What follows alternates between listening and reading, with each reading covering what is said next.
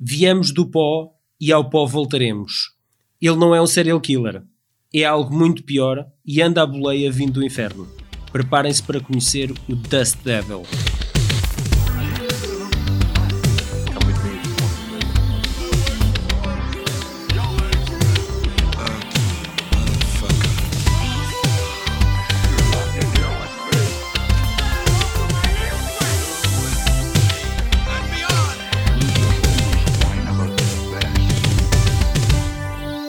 Faltava apenas um para completarmos a cinebiografia das longas-metragens realizadas por Richard Stanley, um cineasta sul-africano com um lugar especial no VHS, depois de o recebermos como convidado em 2017 para nos contar todas as peripécias do infame A Ilha do Dr. Moreau. Filme este do qual, para quem já não se lembra, foi despedido ainda a rodagem não tinha começado mas quatro anos antes de andar a fugir dos produtores e de Marlon Brando, escreveu, filmou e apresentou ao mundo um obscuro low budget chamado Dust Devil, baseado no mito de um serial killer que apanhava boleias nas estradas do deserto da Namíbia. Vamos então desempoeirar as poeiras demoníacas do filme de culto, recuperando já daqui a nada a conversa com Richard sobre este tema. Mas vamos começar já aqui pelo Paulo, que gastou 35 euros no DVD do filme. é verdade. Foi é ou não verdade. foi? Foi sim, senhor, é verdade. Mas é por ser objeto de coleção ou o que é que se passa? É completamente, é objeto de coleção e não, e não só. Para já, este filme teve imensas versões, pá, umas 5 versões. O filme, originalmente, o, o, o corte do Stanley, do Stanley Kubrick, o, o, o, corte, o corte do Richard Stanley tinha uh, duas horas. Só que a Miramax achou que o filme não seria comercial e em vários mercados fez cortes diferentes. E eu consegui encontrar em França uma versão. Mas a, a, a versão mesmo em Blu-ray, que julgo que foi a que eu vi, já é a versão definitiva do filme e a versão que ah, ele pá, aprovou. Eu não sei, eu não sei. Eles, eles depois chegaram a um consenso com uma versão de 95 minutos. Uh, a que eu tenho tem 115 quando chegou já a versão em Blu-ray, já é uma versão uh, definitiva e uma versão aprovada por ele. Portanto, Sim. tu que tens essa versão e sendo fã já deves ter visto mais do que uma. Não sei se és fã. Sim. Não sei se queres fã, apontar sim. aqui algumas diferenças. Tem mais a ver com uh, o desenvolvimento da personagem do, do polícia que anda Sim. em busca também do, do Dust Devil, que, não, que eles acham que é um serial killer. Eu não sei se isto é propriamente uma lenda local ou uma lenda da região. Acho que sim. Tanto é que há um filme de 89 chamado Windprints.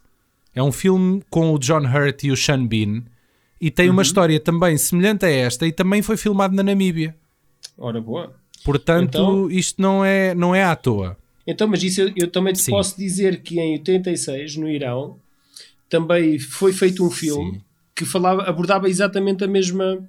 Como é que se chama? O mesmo tipo de personagem. Epá, não sei, acho que é The Monster, o título internacional. A história basicamente é, é uma aldeia que está a ficar sem água porque há uma entidade demoníaca que vem na poeira do deserto e basicamente está a roubar a água toda àquela povoação. E é, é um bocadinho na onda deste, desta lenda ou mito, ou que seja do Dust Devil. Que por ser no Irão, eu não sei se será uma coisa ali de, de África, Sabe, é, é quando, quando, a malta, quando a malta vive no deserto, epá, todas, as, todas as entidades têm que vir na areia, porque se tu vives no meio da selva, se calhar vem numa pantera ou num tigre ou qualquer coisa.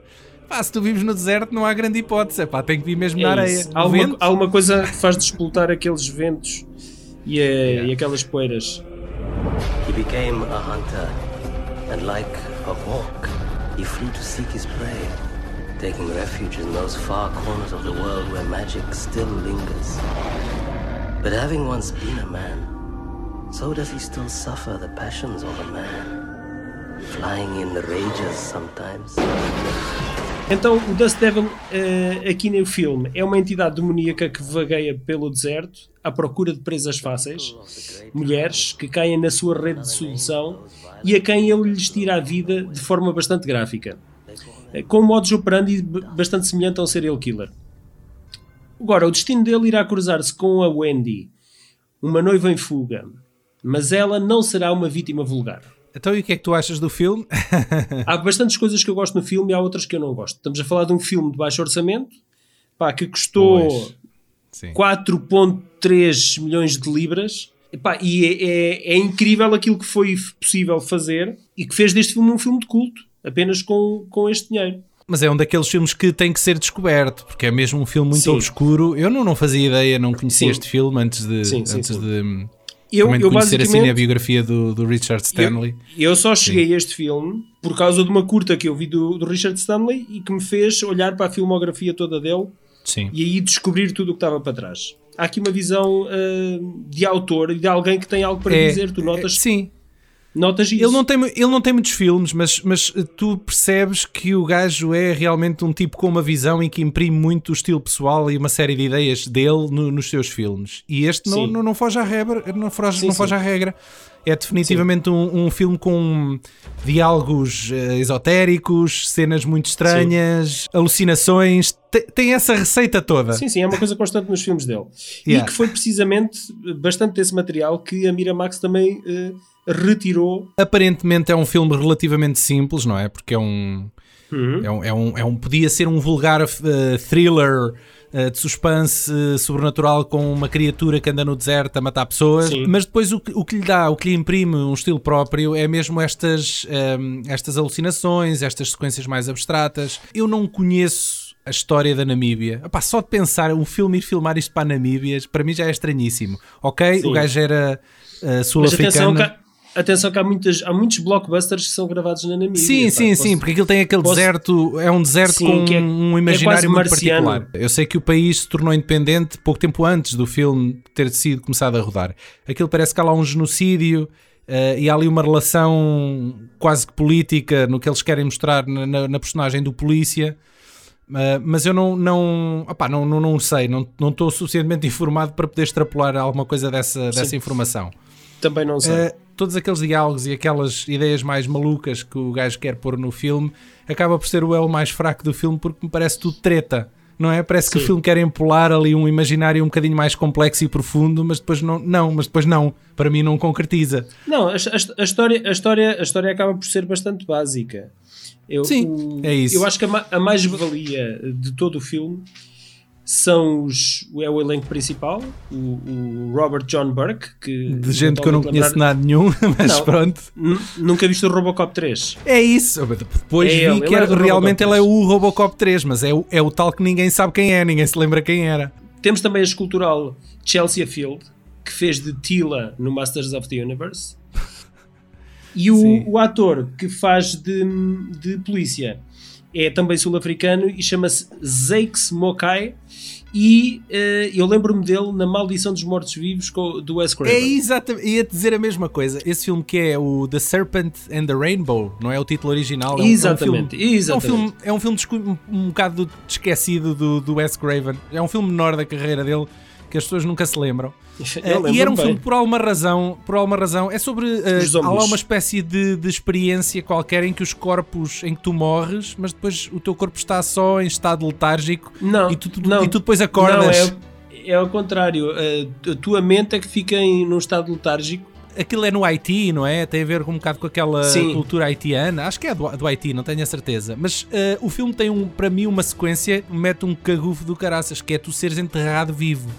Sim, e eu sim, era puto, sim. Epá, eu já não, a última vez que eu vi o filme era puto. E aquele, esse, esse polícia africano que entra nesse filme, o gajo era um mau, não é? era? Eu lembro, o gajo metia um, um, medo do caraças e eu, essas memórias vieram-me todas à cabeça por causa de. quando o vi agora no Dust Devil, percebes?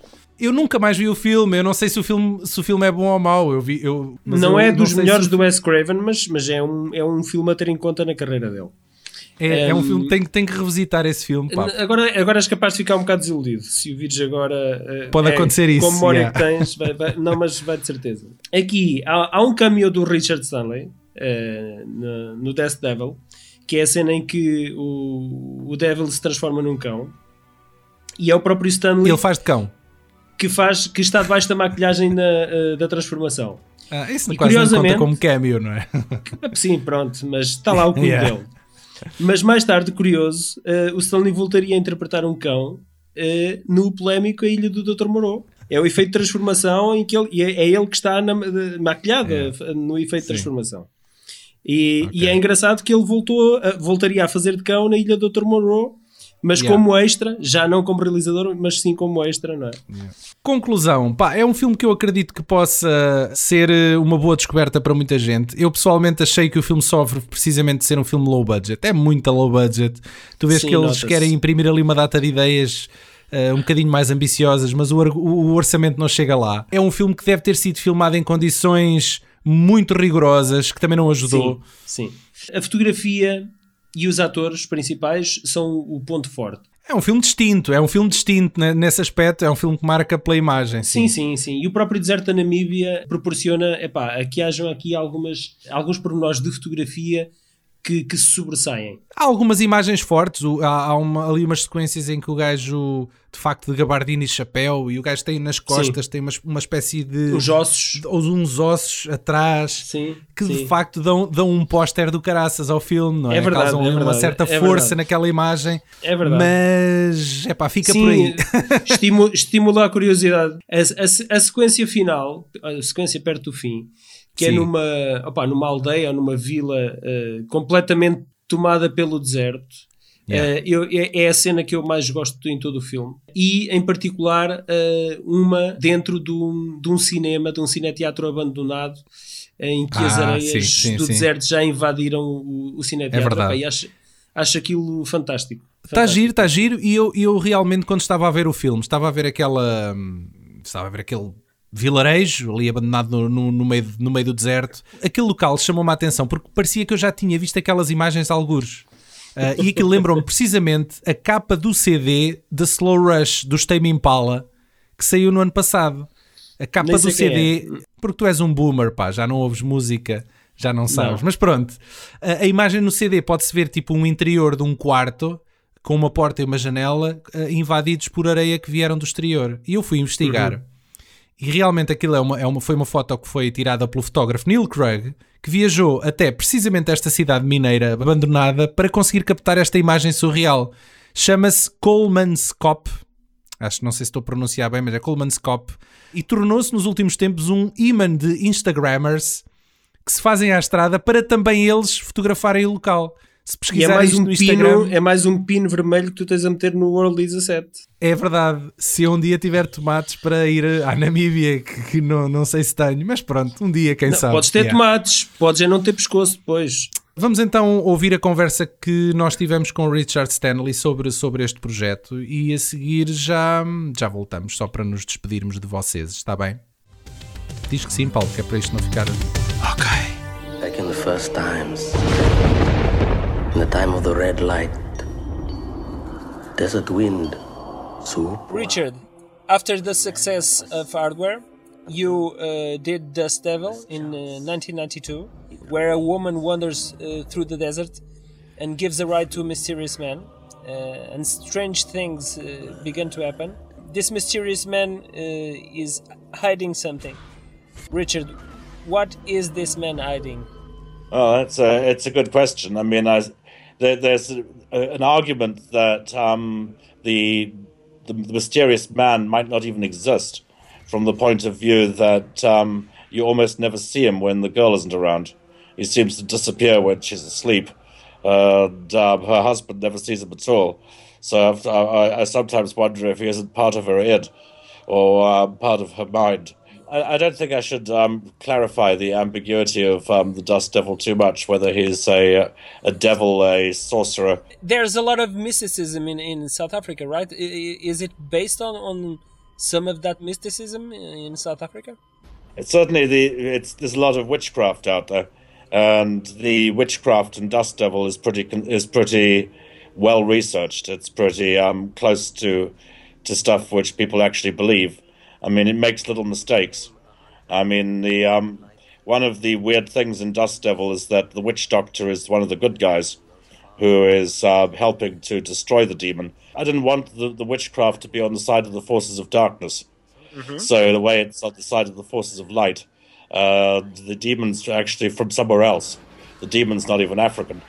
Uh, is is traveling through. He's a traveling demon who's been all over the world at one point we see the small change of the table, and there's Arabian coins and Russian coins, and we see that his the, the, this guy could turn up anywhere, and he's probably been traveling for um, for centuries. So he's not. He wasn't a specifically African demon. I, I knew for South Africa, if there was an evil force, he had to be blonde and blue-eyed and white. Okay. Just like I wanted the uh, the good guys to be black in the movie. Is that symbolic of the apartheid? Yeah, I mean the whole movie is a crazy uh, apartheid fantasy. I mean, it was really addressed to the the white South Africans. You can also see that um, to some extent the the girl is kind of, is kind of for me the um, soul of the of South Africa, who is in danger from being um, fucked by the devil, and um, the, um, the, the the two characters trying to save her, the white husband and the black cop, have to get together and cooperate in order to save the soul of the country. So I can sort of um, I, I can see it as an address to um, the South Africans to try and um, to try and get it together and make peace before um, they sold out to the devil. Dust Dust Devil was the first movie I tried to make. It okay. comes from a script when I was 16 years old. Yeah, I, I read some somewhere that you had a dream. Tell us about a little bit about the the dream that you had. Well, I had a bunch of dreams about the walking guy, about the um the guy in the hat and coat, and in fact, um, the opening sequence of Hardware, where the guy in the hat and coat finds the metal skull buried out in the desert, is a complete recreation of a dream. But the impetus behind it really was that I had no money and being in South Africa, um, we had the landscape. And I thought, okay, what's the simplest movie we can shoot? And I thought, well, we could maybe make a film with one guy and a girl, and um, she's driving in a car in this big landscape, and um, picks the guy up. We could, there's, there, it's possible to make a movie with just this, this small cast and a, and a huge landscape. So the initial idea was also an idea for a, a film which would be possible for us to shoot under this under those circumstances, then um, I lost control of the script. And um, at the end of Hardware, um, the script had been um, taken over by an independent producer who had um, gotten the rights to the Dust Devil material. And um, all of a sudden, the funding was put into place. But I was actually quite surprised that this, this happened because it was not um, really a movie that I would have made uh, coming right after Hardware. It was really the, the first film I tried to make. The landscape was almost a character. Yeah, I mean, the whole story is also written around some very specific places. And that um, it's shot on location and um, in places which um, you couldn't really find anywhere else. The, the, the big Fish River Canyon, which is the second largest natural canyon in the world, partway through, and the ghost town at the end. Uh, um, these were all yeah real places that um, the movie was written around. Many of the events in the movie actually happened, but didn't happen in that order. Happened at different times to different people. The film the film collages together a lot of different African stories and things that I'd heard over the years. Mad Max Fury Road and several other films had production problems when shooting uh, in the desert of Namibia. Did you had any problems shooting uh, there on location?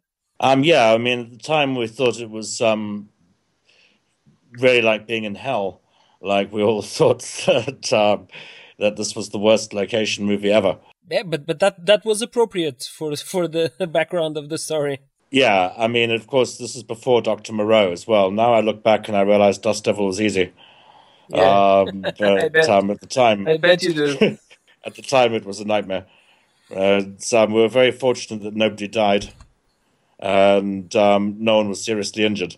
I'm always grateful for this, but um, we lost a lot of vehicles. Yeah, because because of the sand, right? and also just uh, some habit of people to crash when they, when they're in Namibia. oh um, yeah. Uh, I don't know why. It has something to do with the roads. The roads are very good, um, like runways. Yeah. Okay. I bet. Um, and you have to go very long distances, and you get disorientated. But it's amazing how many wipeouts people have. I mean, um, in one company move, just in one move, from when we had to move a thousand kilometers to south to get to a new location. In this one move, we lost 40 vehicles. 40? Uh, 40, yeah, four zero fucking vehicles in one move. That's an entire boat from Japan full of, of cars. yeah, incredible, incredible. Yeah, yeah uh, bizarre. I mean, there was one day when um, when our, our breakfast was late. The, the the the van that was com- that was coming to um to, to do the catering didn't arrive.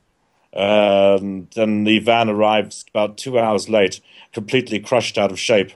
And they had um, rolled the vehicle and gotten the vehicle back on it, back on its wheels again, and kept coming. And then they'd crashed it again. They'd had two accidents on on, oh, on the way to to the breakfast, and all of us were pissed at them for because our breakfast was late. We are very un- unsympathetic. Most important meal of the day. yeah, yeah. so uh, this this the frequency of the car accidents, uh, the constant everyday multiple accidents, and con- uh, was um, yeah um, pretty surprising. Um, this was shortly after um, Namibia was becoming independent. And um, one of the locations I didn't have a chance to use because it was too far north which I wish was in the movie, was when I was scouting, I saw um, a vehicle pound for United Nations vehicles for when the UN had been there monitoring the elections. Okay. And here I saw just piles of crushed vehicles, burned, mangled, uh, dozens and dozens of UN vehicles, all of them destroyed during the, the monitoring process. So um, I, I think it's just something about Namibia that makes people drive very badly.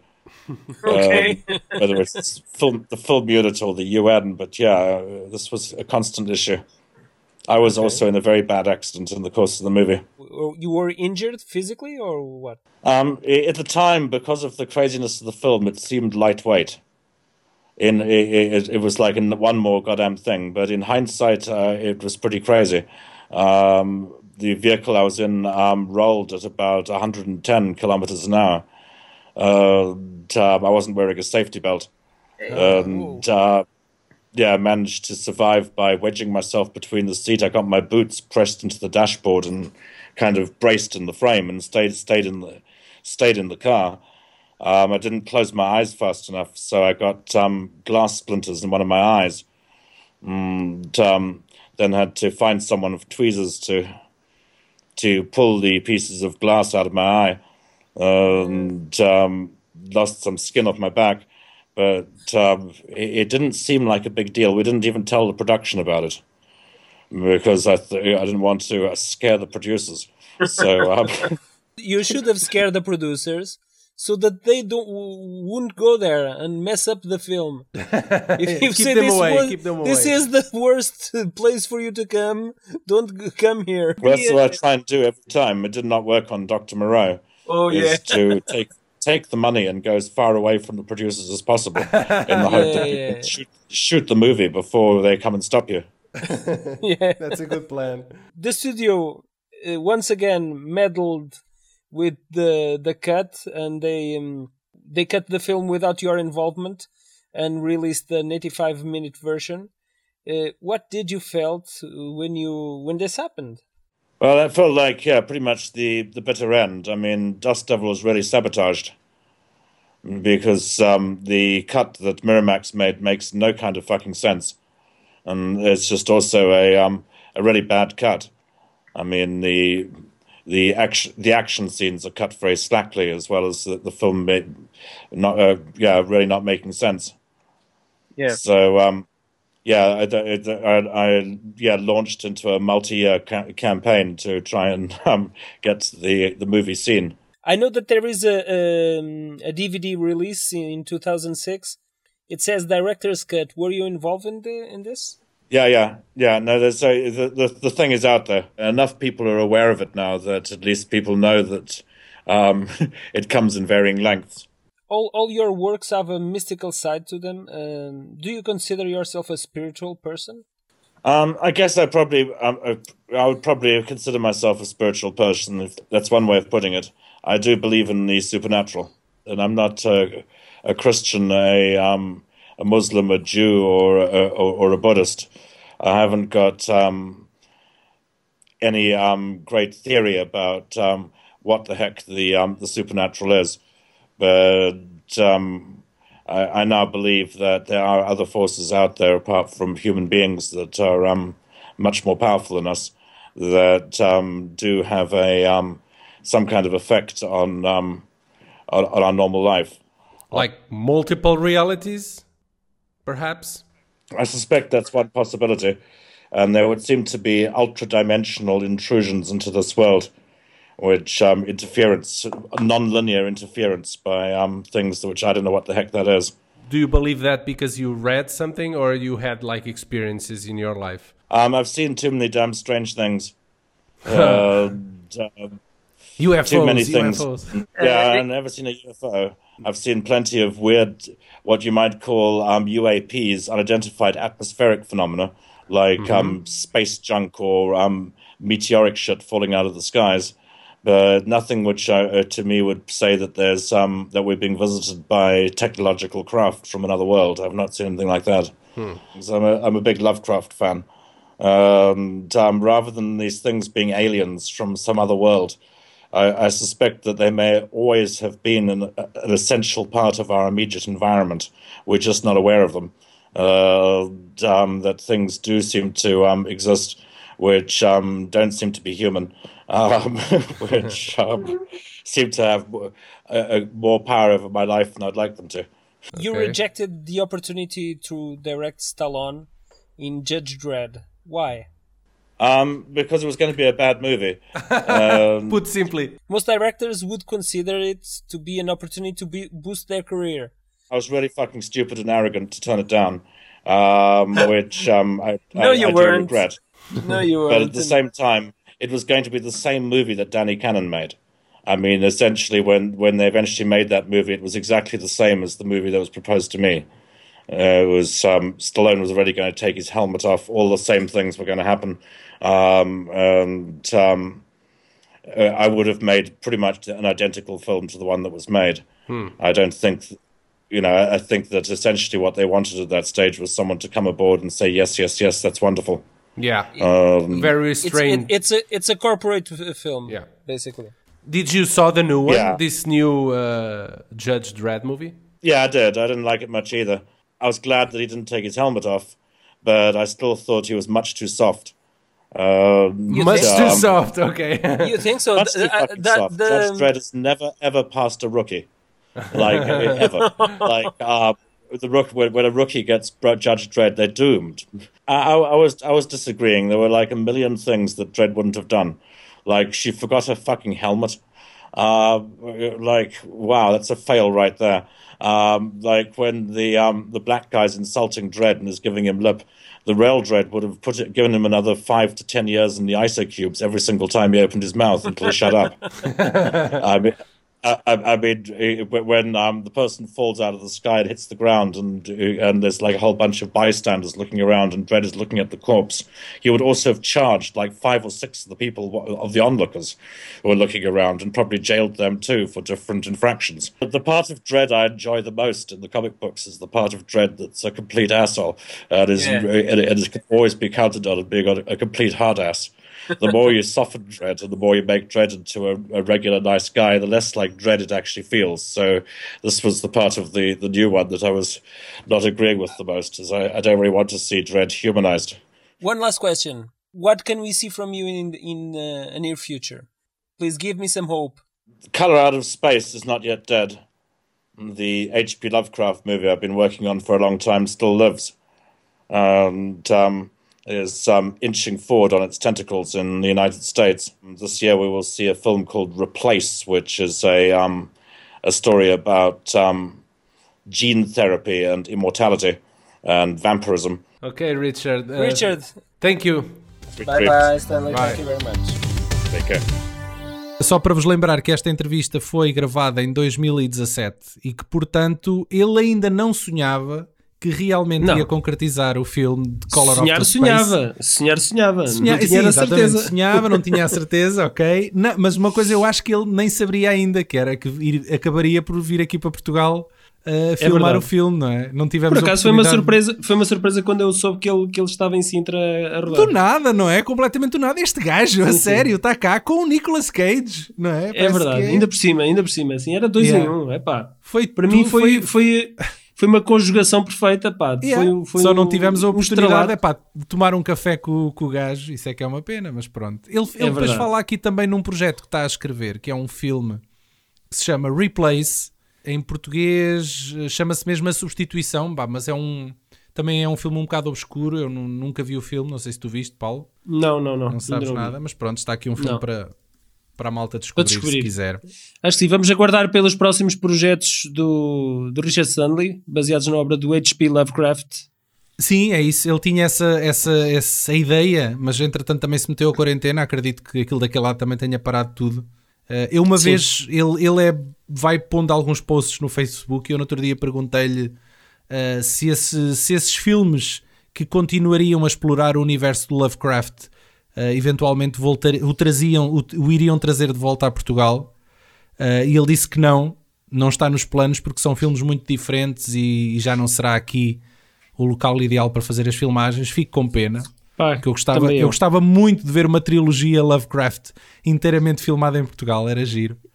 Eu, Eh, eu pronto, curtia milhões ser uma, ser uma mosca naquele, naquele set Epá, e só, só, só estar lá a pairar e, fumar uma broca com o Richard Stanley há de ser uma experiência brutal. Claro que tu ias tossir-te todo, que tu nem tabaco normal fumas, mas, mas pronto. Verdade. Fumar uma broca com o Richard Stanley deve ser assim uma coisa. Ele já, ele já fumou uma, ele já fumou uma ou duas ou três durante a nossa entrevista, portanto eu imagino. Sim, sim, Como é que sim.